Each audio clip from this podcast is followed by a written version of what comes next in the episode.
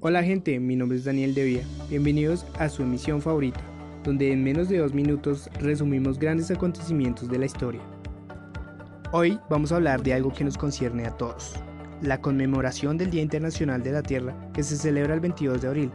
Pero ¿por qué se celebra este día, en esta fecha? ¿Cuál es su razón de existir?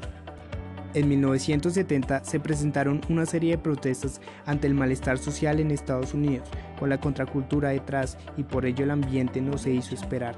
El 22 de abril se realizó la primera movilización promovida por el senador y activista ambiental Harold Nelson para la creación de una agencia ambiental con el objetivo de concienciar a la humanidad sobre los problemas generados por la sobrepoblación, la contaminación, la conservación de la biodiversidad y otras preocupaciones ambientales. No es sino hasta el 2009 que se proclama el Día Internacional de la Tierra mediante una resolución que curiosamente fue propuesta por Bolivia, con el respaldo de más de 60 naciones de todos los continentes.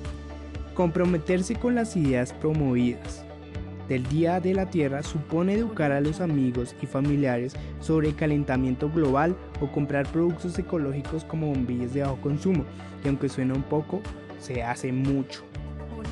Con pocas acciones que nosotros hagamos en nuestra vida diaria, se verán reflejadas después de un tiempo.